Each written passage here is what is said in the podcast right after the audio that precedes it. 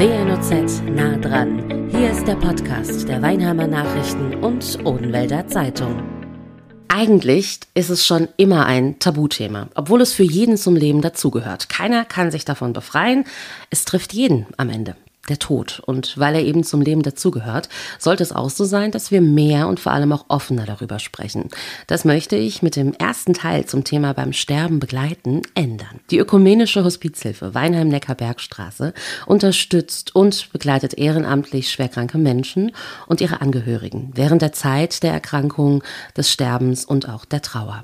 Hallo, Frau Leistikow. Hallo. Sie leiten die Hospizhilfe in Weinheim, sind in dem Bereich auch schon seit über zehn Jahren tätig tätig, haben unter anderem Intensiv- und Palliativkrankenpflegerin gelernt, ne? Zuerst Intensivkrankenpflege und war darin auch etliche Jahre tätig und dann erst viel später die Palliativkrankenpflege. Also das heißt aber so oder so, das Thema Tod begleitet Sie und damit meine ich jetzt natürlich mal rein beruflich gesehen schon ziemlich lange und vor allem ist es auch sehr, sehr präsent in Ihrem Leben. Es ist sehr präsent, es ist täglich präsent, es ist ähm, ja jeden Tag, wenn ich meine Arbeit natürlich anfange, präsent mit Telefonaten äh, und Menschen, denen ich begegne und ja, in meinem privaten Leben natürlich auch, wie jeder andere auch.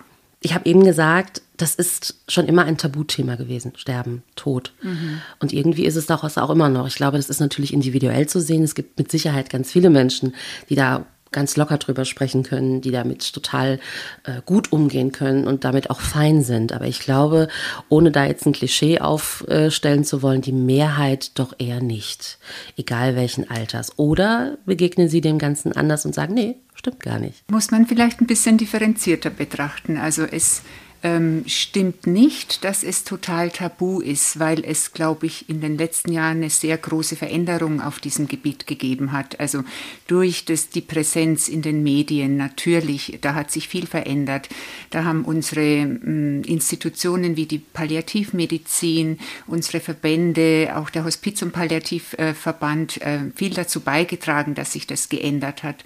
Aber es ist natürlich ein großer Unterschied, ob es mich persönlich betrifft. Und dann fällt das Reden darüber natürlich viel schwerer, ähm, als wenn es noch ganz weit weg ist. Äh, oftmals sprechen jüngere Leute ja lockerer, gelassener darüber als Menschen, die tatsächlich dieses Ende schon etwas sehen oder auch fühlen. Hat das dann genau damit zu tun, dass der Mensch, der älter ist, näher dran ist, was ja natürlich nicht zwangsläufig der Fall sein muss. Auch ein junger Mensch kann, kann äh, versterben. Aber ist das der Grund, warum Sie zum Beispiel sagen würden, hm, die Jüngeren sprechen da oftmals ein bisschen eher oder offener drüber als die älteren Menschen?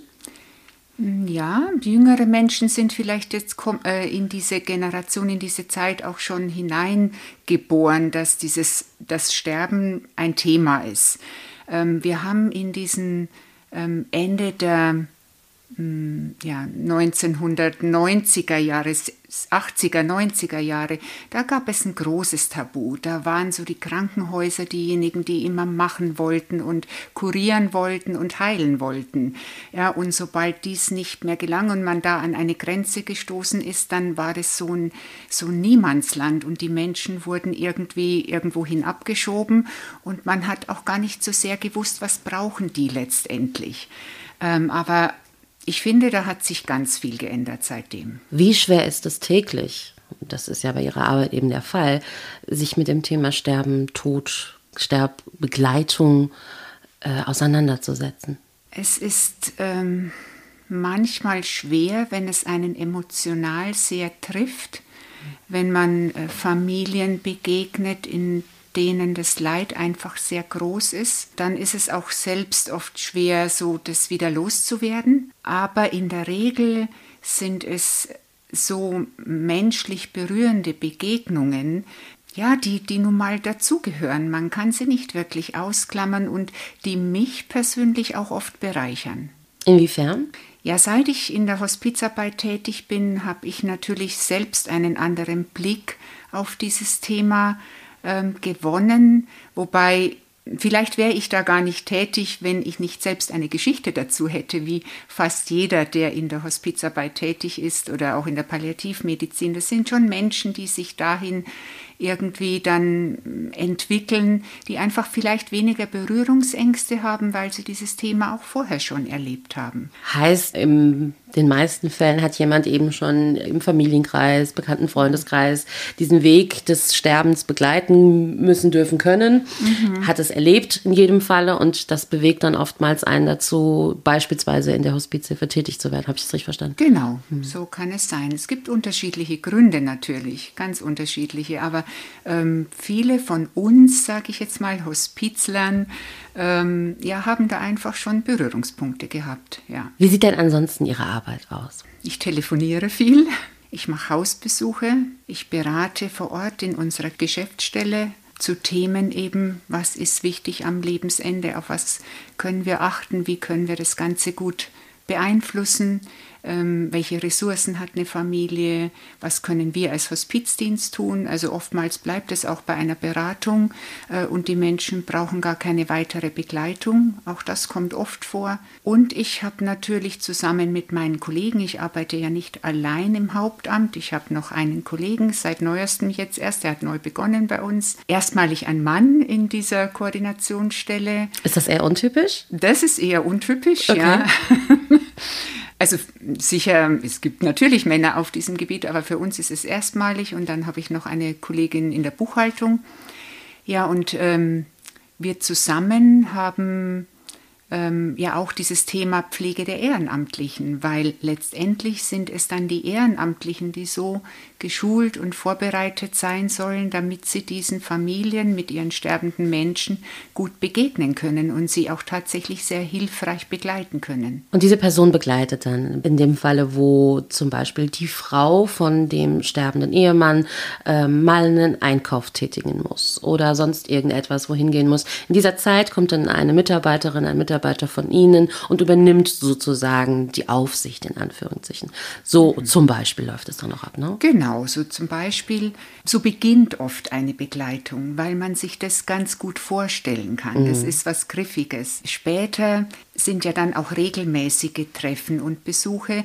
Ähm, was wir nicht tun, das ist so auf Abruf kommen ja, sondern ähm, wenn eine Begleiterin eingesetzt ist in einer Familie, dann macht sie entweder regelmäßige Termine aus und die, der Angehörige hat dann die Chance, diesen regelmäßigen Termin für sich zu nutzen. Angenommen, immer Mittwochnachmittag von zwei bis vier kommt die Hospizbegleiterin und dann weiß ähm, die Ehefrau zum Beispiel, da kann ich meinen Arztbesuch mhm. reinlegen, da kann ich zum Friseur gehen oder mich mal zum Kaffee treffen. Viele Angehörige nutzen aber auch die Zeit zum eigenen Gespräch mit der Begleiterin. Also der Austausch. Der Austausch. Die Sorgen, ja, die Ängste. Genau.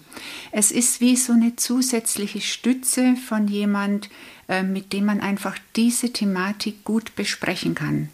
Und das Sprechen ist ähm, einfach eine, eine ganz wichtige Sache auf diesem Gebiet. Apropos wichtige Sache, Stichwort loslassen. Wie wichtig ist das in Bezug auf Ihre Arbeit, auf das Begleiten? Oh, das ist ja ein weites Feld. Stimmt. Wie interpretieren Sie es ähm, denn? ich habe jetzt gerade diesen Satz im Ohr, du musst einfach mal loslassen. Das äh, sagen manche Menschen einander und das finde ich sehr schwer. Einen Menschen, mit dem man 50, 60 Jahre lang durchs Leben gegangen ist, den kann man nicht so einfach, schon gar nicht auf Kommando und auf Knopfdruck loslassen. Das ist auf jeden Fall ein längerer Prozess ähm, zwar ein wichtiger Prozess, aber häufig ist es so, dass ja bis zum Ende gekämpft wird und bis zum Ende natürlich auch Beziehung gelebt wird und das ist sehr gut.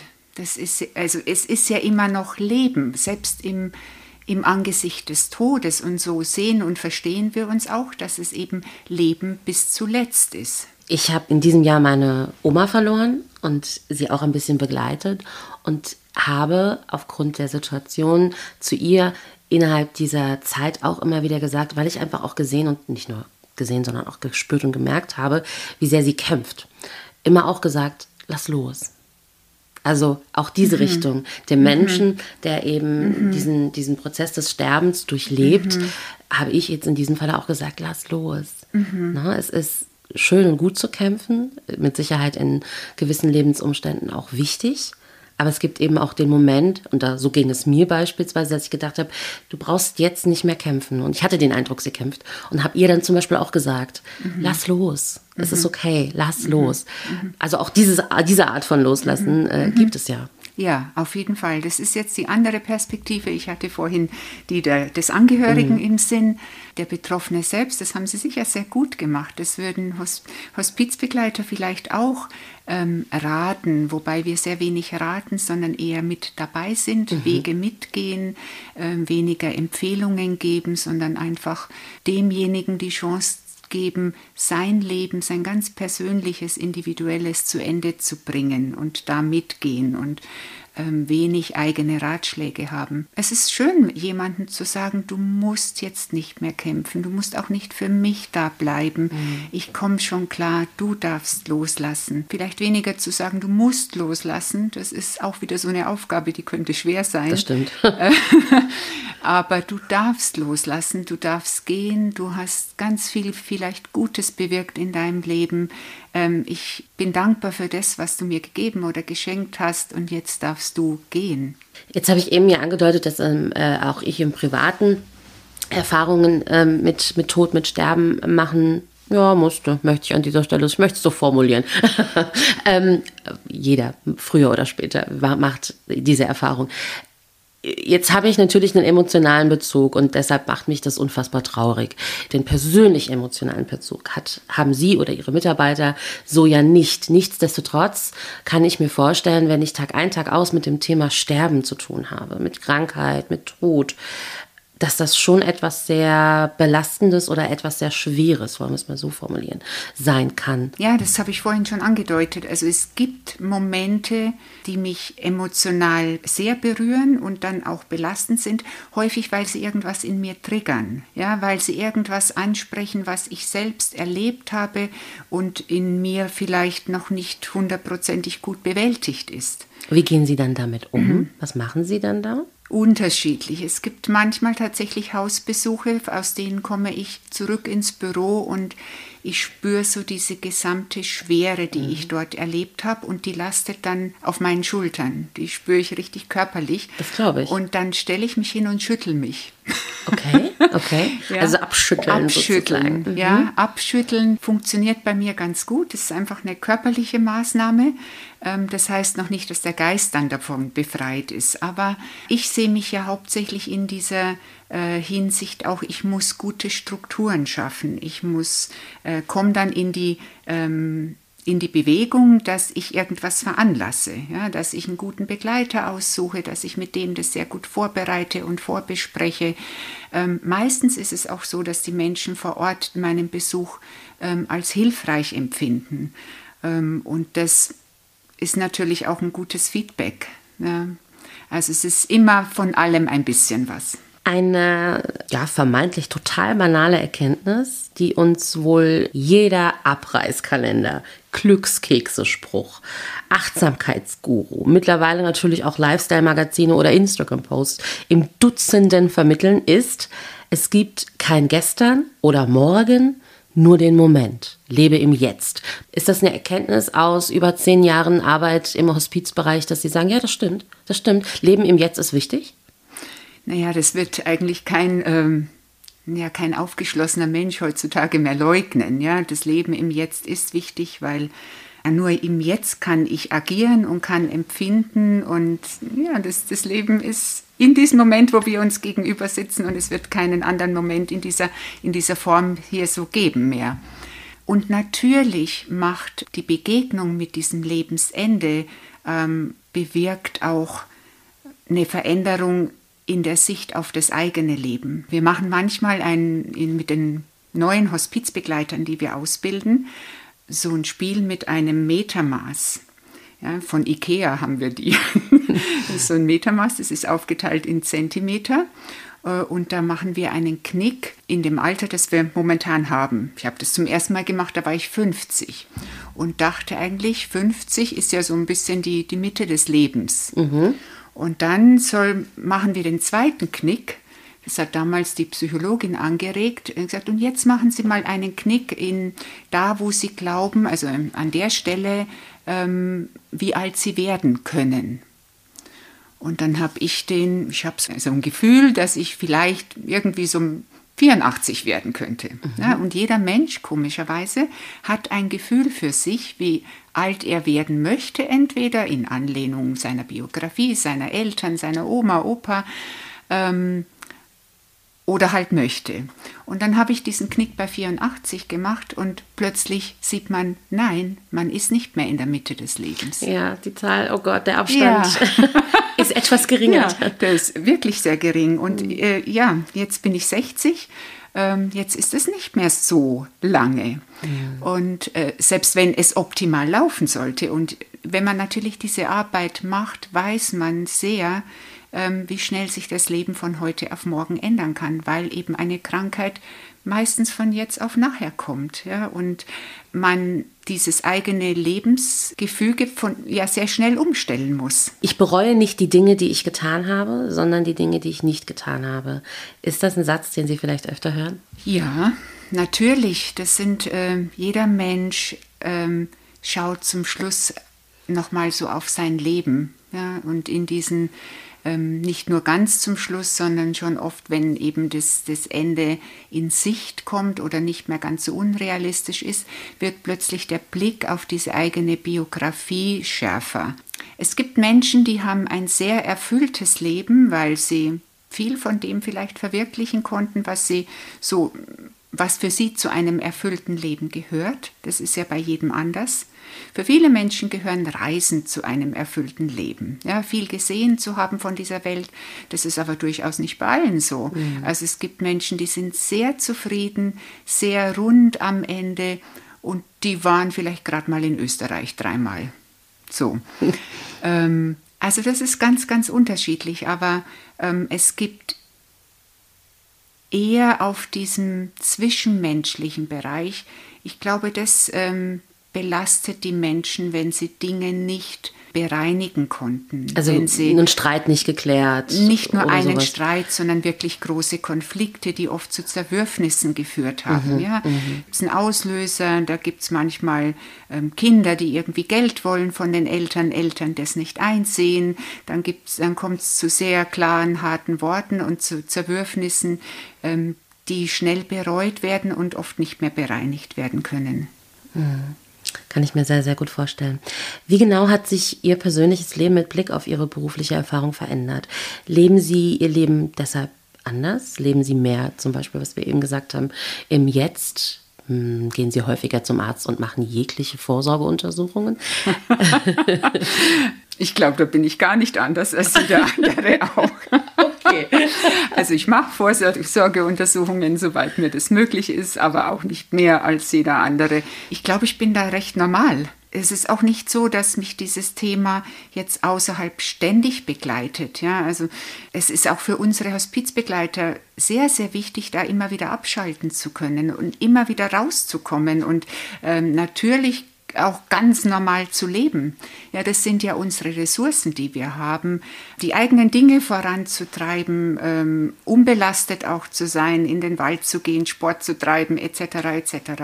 Ihre Angebote sind kostenlos. Wie finanzieren Sie sich denn dann? Wir finanzieren uns zum einen über Förderung der Krankenkassen. Wir stellen jedes Jahr am Ende des Jahres einen Förderantrag, der richtet sich ein bisschen nach der Anzahl der Begleitungen und nach der Anzahl der Ehrenamtlichen, die wir führen. Müssen alles mit Quittungen belegen, auch die ganzen Unkosten, die wir natürlich haben, der, die Ausbildung der Ehrenamtlichen, die Schulung, ähm, auch unsere Bürokosten und Fahrtkosten, ja, Fahrt, also was. Ne? Fahrtkosten, ja, natürlich, alle Ehrenamtlichen bekommen Fahrtkosten, damit sie zu diesen Begleitungen kommen. Ja, die Fördersumme deckt ungefähr drei Viertel unserer Kosten ab und ein Viertel müssen wir jährlich an Spenden erwirtschaften. Okay, also wenn da jetzt jemand sagt, ich würde gerne unterstützen, äh, beispielsweise Immer durch. Sehr, sehr hilfreich.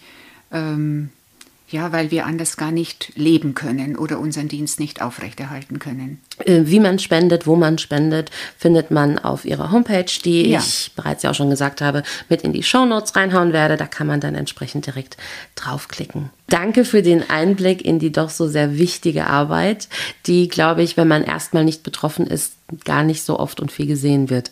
Wahrscheinlich erst dann, wenn man eben, wie gesagt, persönlich betroffen ist, in welchem Ausmaß und in welchem Rahmen auch immer, dann begegnet einem diese Arbeit.